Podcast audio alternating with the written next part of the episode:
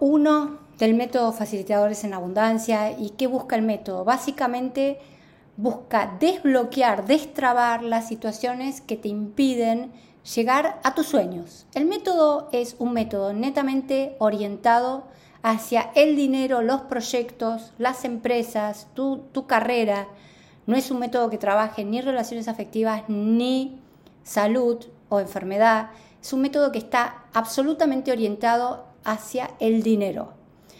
Entonces, en el paso 1 de Facilitadores en Abundancia, y esto viene mucho de mi carrera como psiquiatra, como médica, lo más importante es detectar qué te está pasando, cuál es tu síntoma. Para la biodecodificación, síntoma significa síntoma de conciencia de lo que te está pasando.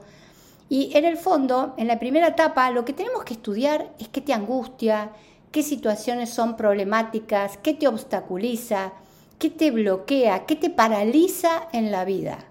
Eso es síntoma.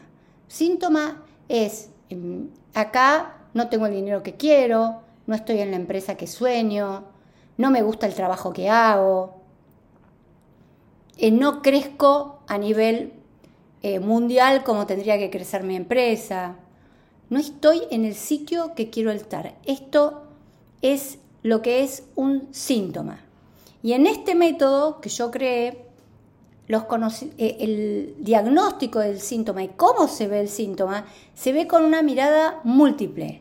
Se ve con una mirada psicoanalítica, una mirada de la biodecodificación, de la neurodecodificación, del coaching ontológico, del PNL y de la neurociencia. Es decir, que de todos, cuando yo doy clase, utilizo conceptos de todas estas ciencias que son parte de mi historia, de mi trayectoria, es decir, son, yo me recibí de todas estas ciencias que les estoy contando.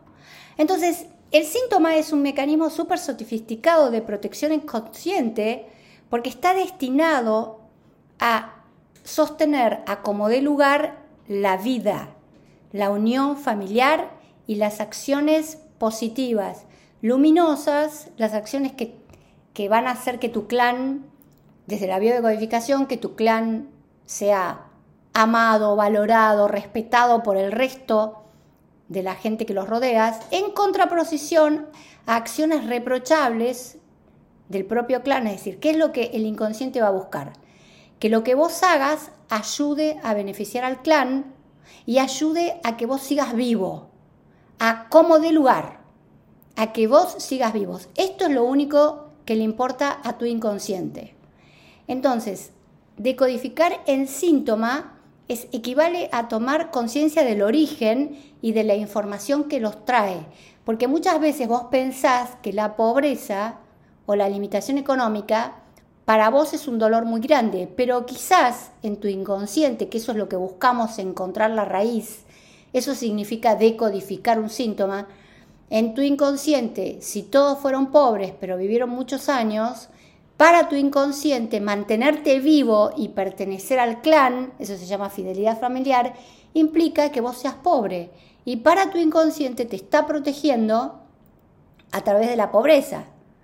O si en tu clan un ancestro tuvo muchísimo dinero y estafó a, a media ciudad, a medio pueblo, y a partir de ahí tu clan fue mal visto, muy probablemente acá, 100, 200 años después, el inconsciente te diga, mira, mejor no tengas dinero, porque acordate, si estás unido, obviamente si sos doble o yacente más de ese ancestro que estafó, acordate lo que hizo un familiar tuyo cuando tuvo dinero.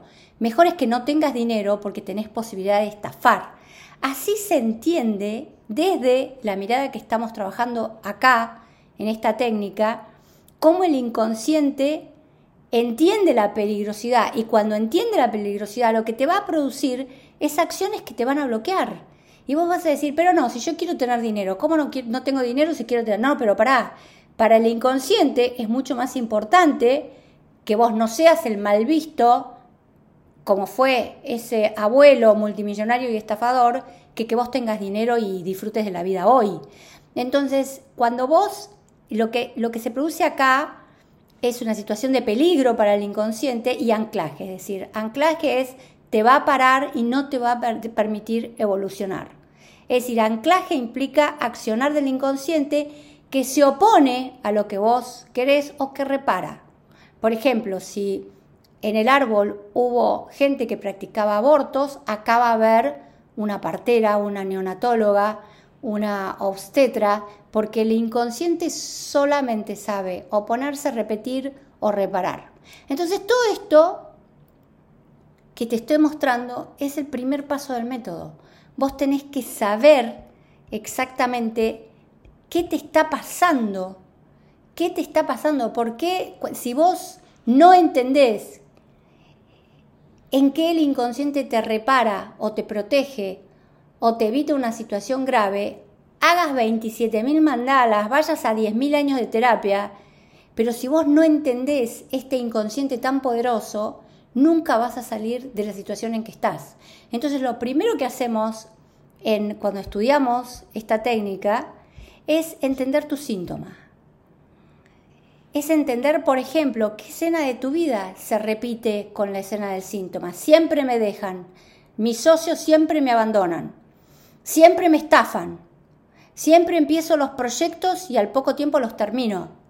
Entonces, hay que buscar esa escena también que el inconsciente a través del síntoma te está mostrando una escena que quedó anclada en tu historia por un profundo dolor, por un profundo dolor. Entonces, por ejemplo, el otro día en, la penúltima clase hubo una chica que cada vez que trabajaba, trabajaba para un novio que no le pagaban nada prácticamente y después ella los abandonaba. Y ahora en los proyectos trabaja con familiares que prácticamente no le pagan nada y después se cansa y los abandona. El inconsciente entonces ahí te repite, te repite escenas de tu vida, te repite eventos, te repite personas que están implicadas. En el caso de esta chica siempre trabajaba para un novio o para un familiar. Y te repite pensamientos de carencia, de me mato para que me quieran, como el caso de esta chica, y que me valoren y después no me pagan un peso o me pagan muy poco. Entonces, también en el síntoma estamos buscando todas estas características. ¿Qué estás repitiendo? ¿Para qué estás repitiendo? Y lo bueno es que a través de esta técnica Solamente a veces con darte cuenta eh, dónde estoy paralizada, en qué momento el inconsciente me está deteniendo y solamente con entender, ah, ahora entiendo como le pasó a esta chica el otro día, ahora entiendo por qué repito lo mismo. Y fue impresionante porque en la otra clase nos contó que lo primero que hizo, después de entender lo que estaba pasando, fue llegar a la empresa familiar y decir, a partir de este momento yo quiero cobrar tanto dinero y no me importa si la, empresa le falta plata o está en rojo o no está en rojo, a mí me van a pagar.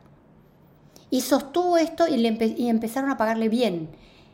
Entonces, para esto te sirve este método, porque cuando entendés el síntoma, entendés de qué te está protegiendo, qué escena estás repitiendo, tomas acciones en la realidad.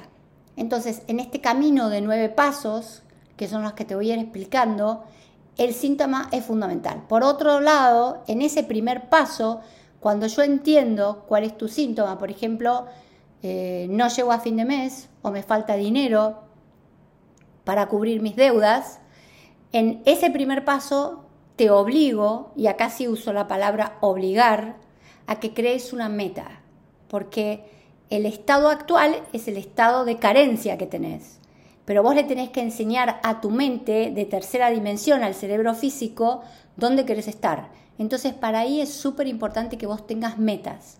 Y la meta en este paso es, tiene que ser concreta, eh, posible, no, estoy ganando mil dólares por mes y quiero ganar un millón. Eso el inconsciente no te lo va a creer ni ahí.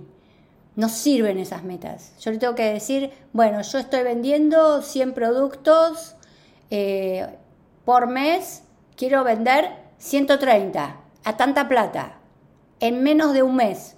Eso el inconsciente te va a creer y te va a hacer caso porque es creíble, porque es pensable.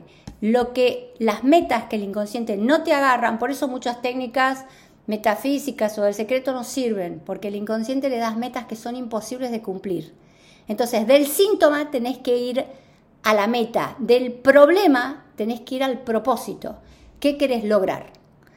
Este es el primer paso del método de facilitadores en abundancia.